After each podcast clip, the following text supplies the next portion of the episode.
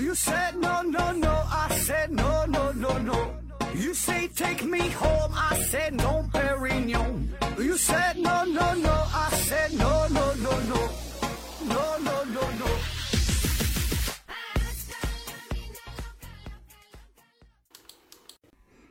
拼命探索，不计后果。欢迎您收听《思考盒子》，本节目由喜马拉雅平台独家播出。呃，今天呢，这是重录了一期节目啊，就是呃洗脑这期。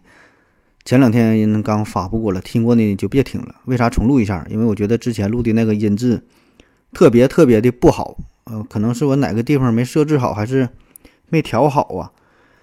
所以呢，今天有时间，我觉得重录一下吧。这个听过的呢，您就就就可以忽略了啊。如果没听的朋友呢，听这个新的这一期，呃，然后分成三个小段吧，因为这期节目也是比较长，大约呢有一个半小时，所以呢咱分成三部分啊，每一部分大约半个小时，也是方便大家伙儿收听。好了啊，下面正式开始啊，假装之前没录过一样。今天呢，咱聊一个好玩的话题，说说洗脑。我们可能觉得只有别人才会被洗脑，什么传销啊、邪教啊，哎，好像是那些智商比较低的、没啥科学水平的人儿、没啥科学精神的人儿啊。那像咱们这种经常听思考盒子的、听二零四九的，起码也是听科学声音的人儿，咱们这么出名，咱这个档次。对，怎么能被洗脑呢？你让我给主播打赏，那都不太可能啊！给给我洗脑门儿也没有。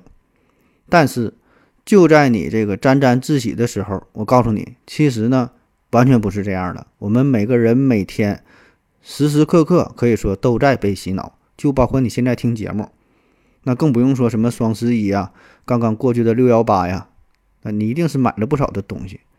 那你平时呢，看一些视频带货，是不是？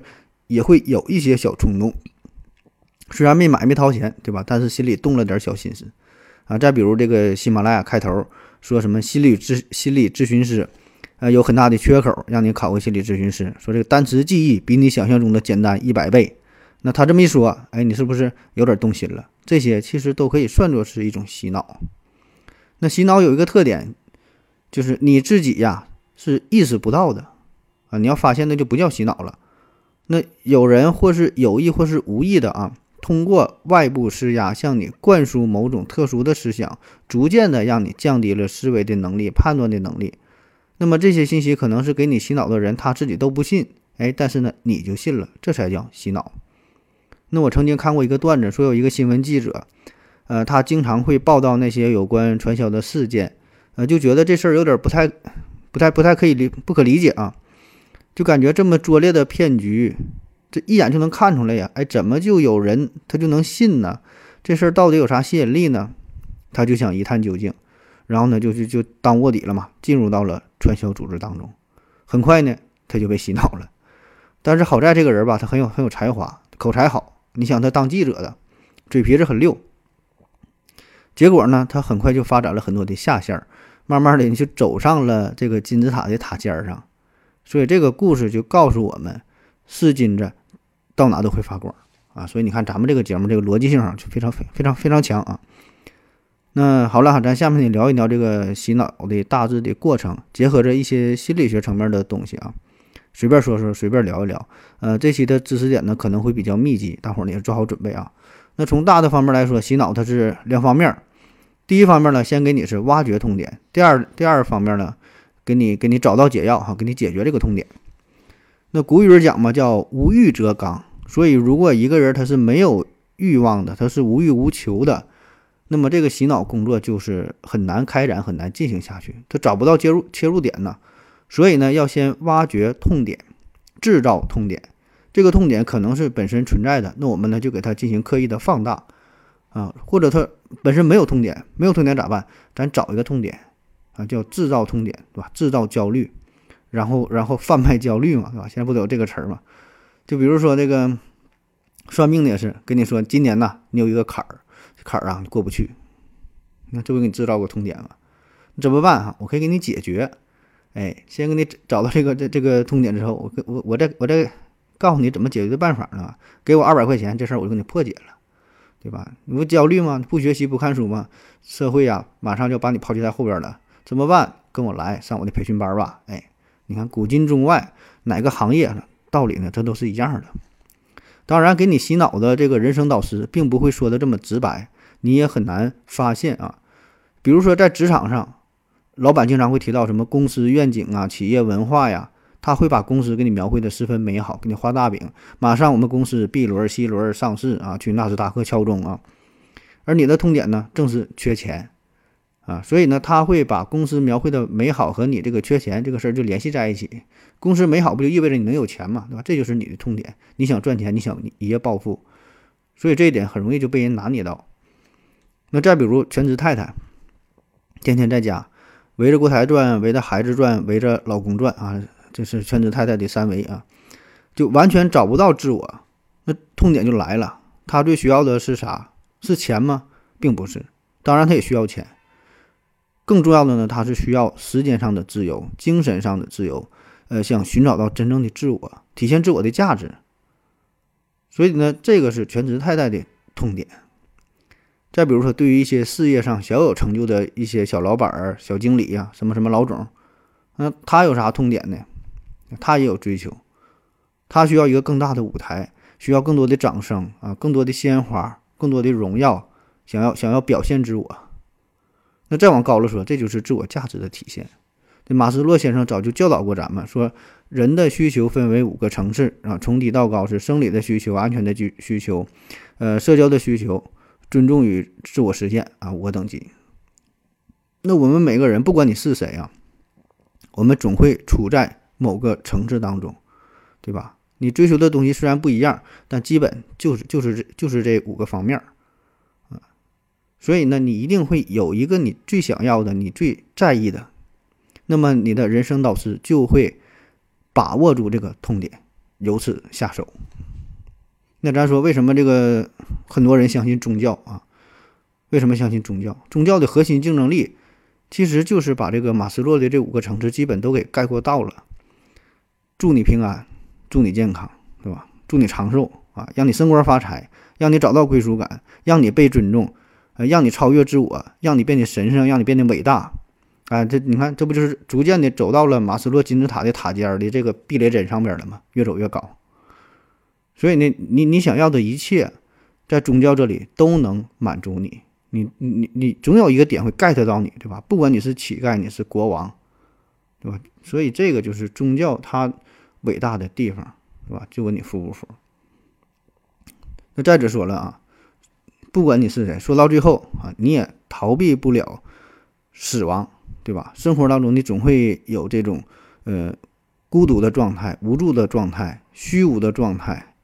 总之，就不管你是谁，一定会有这种负面的情绪的存在。所以嘛，这就产生了宗教嘛，对吧？它一定会满足你这些东西啊，解决你这些问题。所以这是一种必然。咱好比说，把一百个人、一千个人扔在一个孤岛上，这些人本来都是没有宗教信仰的，但是我想啊，不出几个月，保证。在这个岛上，这些人当中还会诞生出宗教，或者说是类似宗教的东西，起码说是一种心理上的安慰。这个道理它是一样的，对吧？就有些问题，哲学家给不出你答案，但是宗教能；有一些问题，科学家给不出你答案，但是宗教能。所有所有的问题，只要没有人回答，只要大伙儿都不会，其他学科都不行，那么宗教他就接盘，我来回答，对吧？别管对不对，起码我先给出你一个答案。那就像做这个高考考试的，呃，最后一道数学大题，虽然不会做，怎么办？对吧？一种做法呢，是我先写个解，然后呢胡乱编一个答案；还有一种呢，我不会，那我就空着，啥也不写。虽然理性的层面，我们也知道这二者几乎没有任何区别，对吧？你写个解，胡乱的瞎编一个答案，你不可能做对。但是感性的层面，你仍然会选择这种方式。编个答案，你也会往上编一下，人嘛，对吧？毕竟是感性的动物。那好了哈，找到痛点之后，下一步，人生导师就要给你提供解决方案了。叫你有病，哎，我有药啊。当然，这么好的解药你也不能不能一个人吃啊，你得分享出去，对吧？你得跟哥来哈，拉点人头啊。那带着你的亲戚，带着你的朋友一起来发财吧。三 F 原则嘛，Family, Friend, For 啊，家庭。朋友傻子拉的人越多，你赚的就越多。那不出一年，轻轻松松让你实现财富自由，啊，所以呢，他说这个话吧也对哈，并不是骗你啊，确实如此，拉的人越多，你赚的钱越多，对吧？所以你看这个隔壁那小汪干了两三年，现在已经是大中华区总裁了，跟人好好学学。那好了，下面呢咱具体说说洗脑的一些小的细节哈，小的细节。第一个大的方面是谈话技巧，洗脑啊，这个是基于心理学的一种一个一个一个知识，一个一个技巧啊。那么它呢是通过读心、催眠、控制等等各种手段来实现的。那会用到语言、文字、图像、声音、视频等等各种各样的方式。但是我觉得呢，这其中最核心的、最常用的、最管用的还是说啊，就是这个语言表达。那传销这帮人那个口才，那那真是太厉害了，太好了啊！我估计啊，如果他们在喜马上边当个主播，什么什么。一刀叔叔，一种侃侃，什么紫金，什么什么彩彩，根本都不好使。就你，你真比不过人家啊！就人家那个那个语言天赋啊，还是说的后再加上后天的练习呀，给你说的，你真爱听，真想听，真信。有很多的金句哈，想成功，嗯这个先发疯，头脑简单往前冲，还有什么只要思想不滑坡，方法总比问题多。就他说那些话，分分钟就让你动心。那么说话这个事儿有很多技巧啊，比如说啊，说说说很说废话，说废话，说很对的废话，这个是一个很常用的技巧。那前些年呢，心灵的鸡汤非常火，经常各种段子嘛，然后说的很感人的。现在呢，心灵鸡汤不火了哈，心灵鸡汤变成了心灵的鸡屎。那为啥现在我们讨厌心灵鸡汤？主要的原因就是这里边心灵鸡汤说的很多都是很对的废话。很对的废话，比如啊，如果你简单，这个世界就对你简单。呃，人生没有彩排，每一天都是现场直播。啊，人生如果走错了方向，停止就是进步。那这话说的对不对呢？你想一想，很对，确实很有道理。但是它是废话，它没有用啊。你你说完这玩意儿，然后能咋的？就像我告诉你啊，你得吃饭，你不吃饭你会饿死。说的对不对？当然很对。但是呢，没有人告诉你说的，我怎么赚钱，我怎么吃饭，我怎么做饭。啊，怎么把这个饭做的好吃？这些细节他他他不跟你说，但是呢，给你洗脑的人生导师就喜欢这种话，天天给你重复。你听了之后觉得哎有道理，啊，根本无法反驳嘛，对吧？而且真的很励志，久而久之你就陷入了他的圈套。那他们的套路呢，还不是这么简单啊，往往呢还会把一些错误的观点融合在这些很对的废话当中啊，这个叫夹带私货。哎，就好比说。告诉你，钱财乃身外之物，生不带来，死不带去。那么你把你的钱包里的钱呢，给我吧。那他这句话前半句确实没毛病，对吧？你这个钱死了你也带不走。但是他跟后半句这事儿他没啥关系啊，不能因为说我死了我钱带不走，我现在我活着呢，我就把钱给你，对吧？这这这这逻辑性这没有什么什么是因果关系啊。当然了，给你洗脑的人生导师那都是语言大师啊，他不会像我说的这么简单。我只是只是举了这个例子啊。那么他呢，会把自己的这种情绪，会把他的这个思想表达的非常的隐晦，非常的含蓄，你很难发现。啊，也许说过了很长时间之后，你会感觉到好像哪里不对劲儿，但是呢又说不出来。但是此时哈为时已晚，他已经是反复给你强化了，最后呢你也就不再怀疑了。下一个小方面叫做语速的力量，语速就说话的快慢。嗯，二战时期呢，英国首相丘吉尔有一句话说：“口才艺术主要分为四大要素，而语速占第一位。”啊，其他啥要素是啥我也不知道啊。那这个呢，跟咱想象的不太一样哈。我们平时一说谁口才好、会说话啊，能说会道的，好像我们更重视他表达的内容和他表达的逻辑性。其实这是一种误解啊，在洗脑的时候，语速显得更为重要。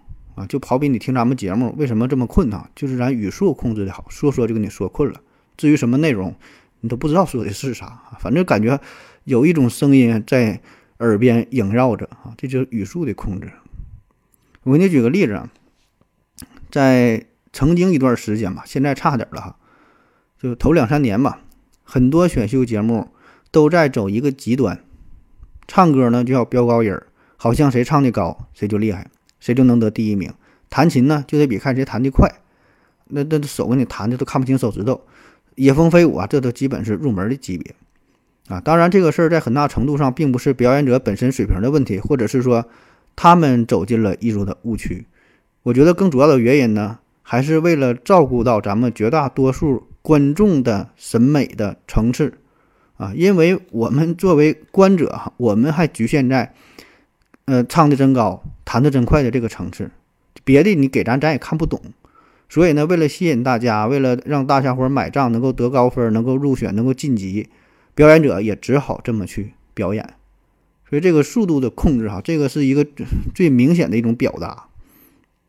就像是这个海上钢琴师，呃，斗琴那段，大伙儿都都有印象啊，咣咣一顿弹。那大家也都知道这段好，这段精彩，哪地方好不知道，反正感觉弹的挺快的，最后把这烟头都给点着了。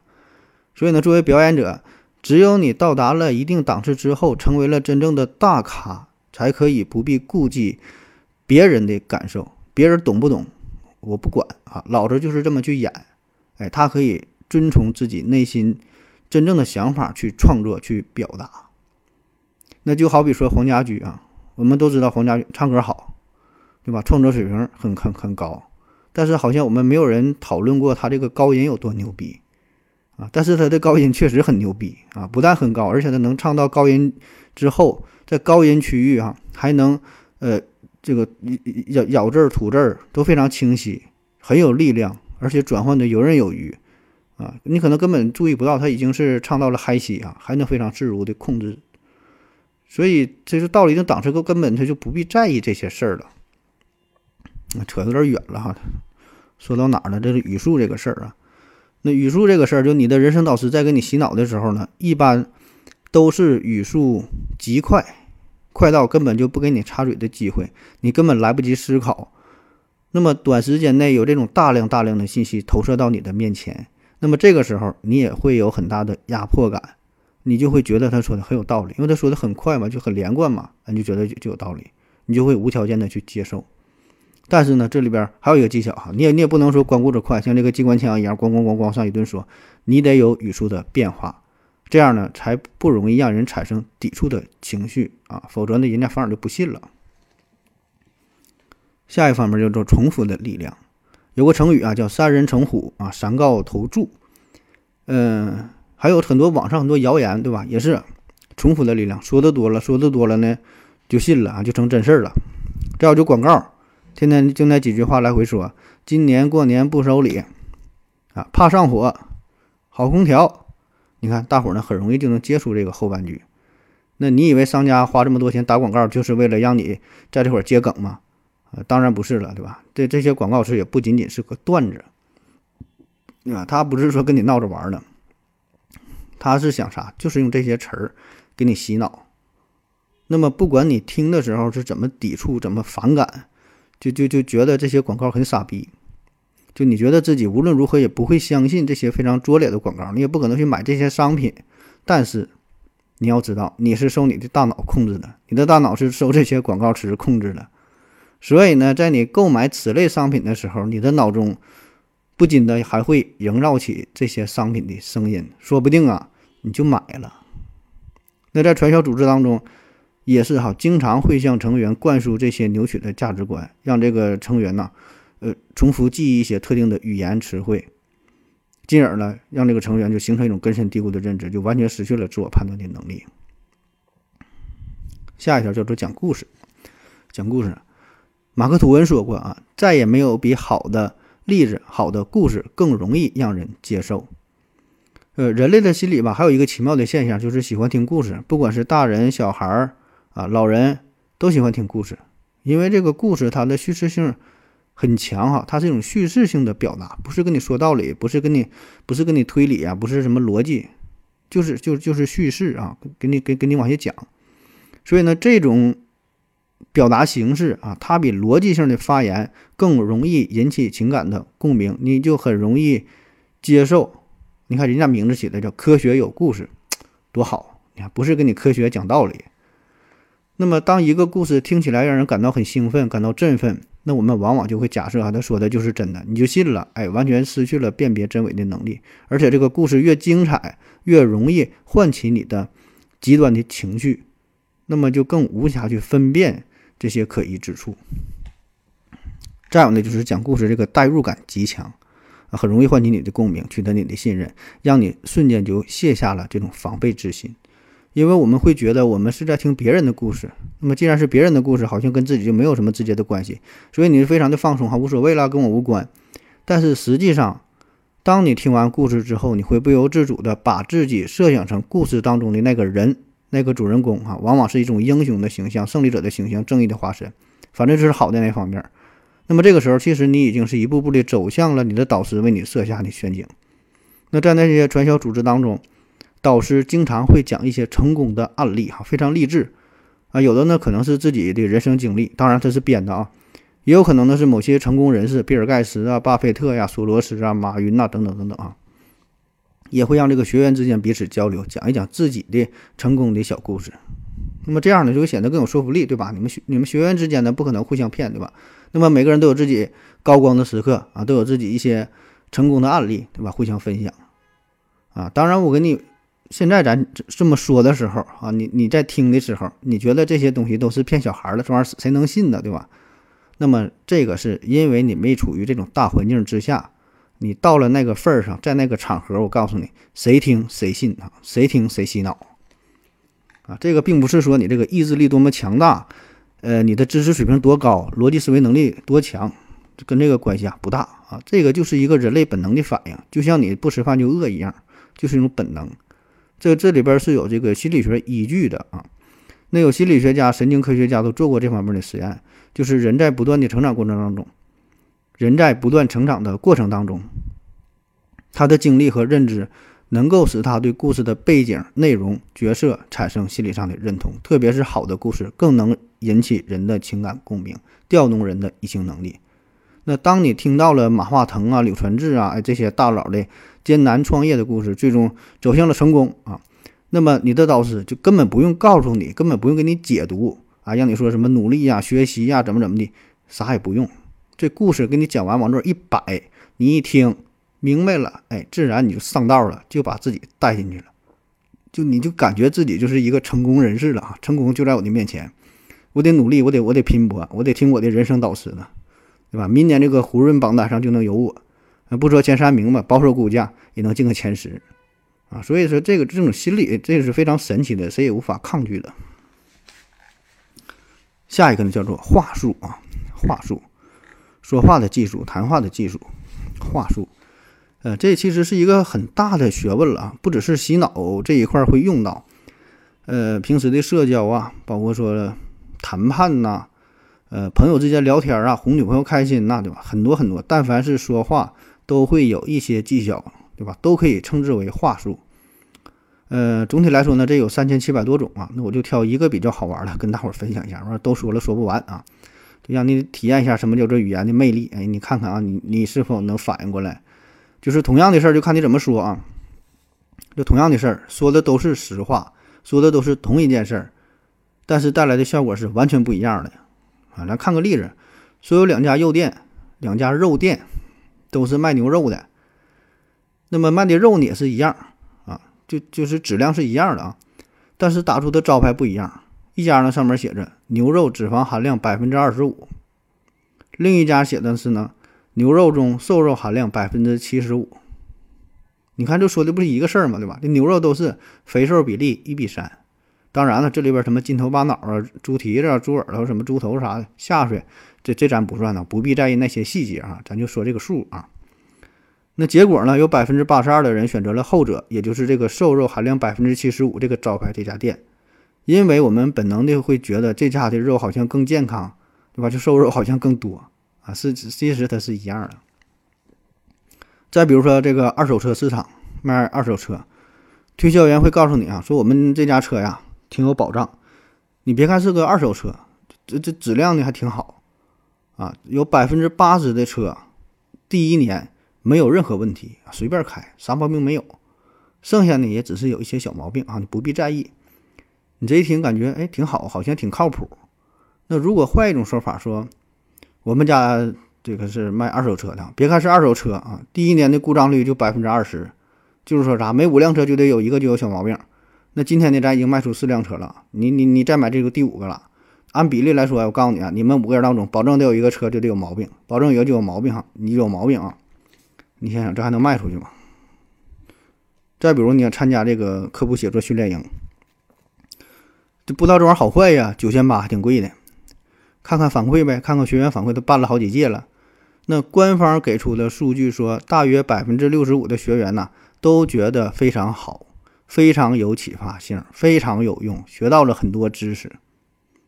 那其实换一种说法就是，有三分之一的学员觉得科普写作训练营没个卵用哈，就是骗人的，对吧？你看这两个数据它是一样的嘛，对吧？三分之一、三分之二左右一样的。再比如有这个经典的广告词说：“钻石恒久远，一颗永流传。”啊，这个是钻石大王，嗯，戴维尔斯哈，他他说的一句非常经典的广告词，就是让这个碳元素变成了爱情的象征。描述的确实也是事实真相啊，因为这个钻石硬度非常高，非常稳定，看起来呢也比这个二 B 铅笔要高端的多。但是呢，还有一个事实，钻石恒久远，一颗就破产，对吧？这也是事实啊，但是人家就不说这个事儿了。还有这个商家总会整各种什么促销活动啊，卖卖手机原价六千块钱，你不买不起吗？没事儿啊，二十四期免息，两年不要钱哈。这个算下来勾着一天才不到十块钱儿一杯奶茶的事儿。那其实呢，我们都有想买这些电子产品的小冲动，对吧？都挺好奇，都想买，但是呢，考虑到经济的问题，可能就打消了这个积极性。但是让他这么一说，还每天不到十块钱，感觉很便宜，好像不要钱似的，你也就买了。可是呢，过了一阵，等你反应过来之后，仔细一算这个账，该花的钱一分也没少。所以你看，同样一个事儿，就看你如何去描述，如何说出这个侧重点，如怎么去说啊，能对自己更有利。这就叫话术，对吧？都是真实的描述，带来的体验是完全不一样的，甚至说是完全相反的啊！这个就是我们大脑存在着 bug 啊，所以正因为我们大脑存在这个 bug，就可以被人利用啊，你就会被别人洗脑。下一个叫做偷换概念啊，偷换概念，这也是洗脑最常用的方法之一了。比如说哈，会把这个受虐当成上进，两个事儿哈，这个概念给你偷换。就我们经常会听长辈教导我们，年轻人多努力，多吃点苦，多受点折磨，哎，这都是长知识、学本领的时候。小小年纪不要追求安逸啊。然后我们就稀里糊涂的就打小就就受这种教育嘛，觉得哎呀，好像说的挺有道理的。我们努力拼搏，然后毕业之后了去大城市打拼啊，为了自己所谓的人生、所谓的理想、所谓的目标啊，什么什么奋斗啊，好像说不加班就不努力，好像。不想留在北上广深，这不在这买个房子就就没有追求似的，就非得在一线城市九九六啊，非得上下班挤地铁挤个三四个小时，这才叫年轻人，才叫有有梦想。但是你静下心来想一想，你这个不就是被洗脑了吗？对吧？这是你内心的想法吗？这是你的追求吗？你到底在追求啥？咱回到自己十八线的小县城，拿着一个月三千五的工资，按时上班下班，周末双休，钓钓鱼，烤点串儿。健健身，陪陪大妈，陪陪陪爸妈去看看看看个电影啥的，对吧？孩子这爱爱学啥学啥呗，还补什么课啊？对吧？最后的高中毕业，念个技校啥的，这不也挺好吗？对吧？这怎么就颓废了？这怎么就堕落了？对吧？哪有说什么成功不成功？这这这成功这是谁说的？谁定义的？那现在这种所谓的成功，这不就是全社会共同编织的一个谎言吗？大伙儿集体被洗脑了，啊！当然，这里边我不是说倡导大伙儿躺平啊，这个不是说让大家咱都放弃理想，呃，放弃追求，他天天过得跟山河大神似的，也不是哈，完全不是这样。我只是想说，我们更应该做的是静下心来，冷静冷静哈，冷静冷静，想一想自己。到底想要什么？想成为什么样的人？哎，规划一下你的人生，你的一生你想要怎么度过？想要以一种什么方式来度过？啊，合理的安排一下，而不是说被社会绑架，被我们这个舆论呐，被媒体呀，被周围的人洗脑了。不管是之前说的内卷，还现在说的什么平躺，不重要啊，我们也不必评判它的好坏对错，不重要。重点是啥？是我们自己，是我们自己内心的感受。你大家卷，你也跟着卷；大家躺，你也跟着躺。这里边保证有问题，对吧？你总是跟着人家，那你自己在哪儿呢？啊。当然，这个事儿这话嘛，说起来轻松，做起来很难，对吧？就很多时候我们根本没有意识到自己在被洗脑，啊，更多的时候呢，就算你意识到自己被洗脑了，你也没有办法啊，只能是随波逐流，甘愿被洗啊。再说一个偷换例，这个这个偷偷换概念的例子啊，那不知道大伙是否听说过这句话？说世界上没有丑女人，只有懒女人。这话谁说的呢？赫丽娜啊，男生可能没听过，女生对这个应该都有印象。呃，有一个化妆品化妆品的品牌嘛，赫丽娜，呃，logo 就是 H R 哈，H R 连着写的这个字母，这是欧莱雅旗下的一个高端品牌。那么他说这句话就是为了卖化妆品嘛？但是他这句话真是太狠了，可以说是洗脑于无形之中。我们分析一下，这节目开头说了，洗脑第一步是抓住你的痛点。那女生的痛点是什么？怕别人说自己丑，怕别人说自己懒。所以呢，他这句话直接就把女生分成了两大类：好看的女生和懒的女生。注意啊，是好看的女生和懒的女生，不是好看的女生和丑的女生。所以这个就是他的牛逼之处，非常高明。他没有丑的女生哈，只有懒的女生。潜台词就是啥？本来大家都是美女，只是有一些人更愿意打扮，把自己的这种美给充分的展现出来。有一些女生呢比较懒。本来也挺好看，但是呢，你你不梳洗打扮，你这种美就被掩饰了。那大伙儿一听，说的有道理呀！啊，原来我这个丑啊，我长得不好看啊，并不是我的原因，这个并不是我本身的原因啊，这个是是我懒，我我没打扮啊。那我怎么办？赶紧梳洗打扮一番，赶紧买点赫琳娜，赶紧买点海蓝之谜吧，我就打扮吧，人家东西就卖出去了。这至于你美不美，也就那么回事儿呗。那从逻辑学的角度来说啊。这这他这不就是歪曲概念吗？从单纯咱说分类，你这人长得保证有长得好看的，保证有长得不好看的，保证有勤快的，保证也有懒的。然后他们之间呢会有一定的交集，你可以画一个维因图，自己比划一下，里边会有一定的交集。也就是说，会存在一些人很懒，但是人家还很好看，八天不洗脸往上一摆还是美女。有些人很勤快，一天洗脸洗八回。但还是不好看，你抹多少东西，也就那么回事儿，啊！你看这个，我这直男的本性就被暴露出来了。你要让我带货，我天天都能给你干翻车啊！好了啊，这个第一小部分，哎，到此结束啊，欢迎继续听第二小部分。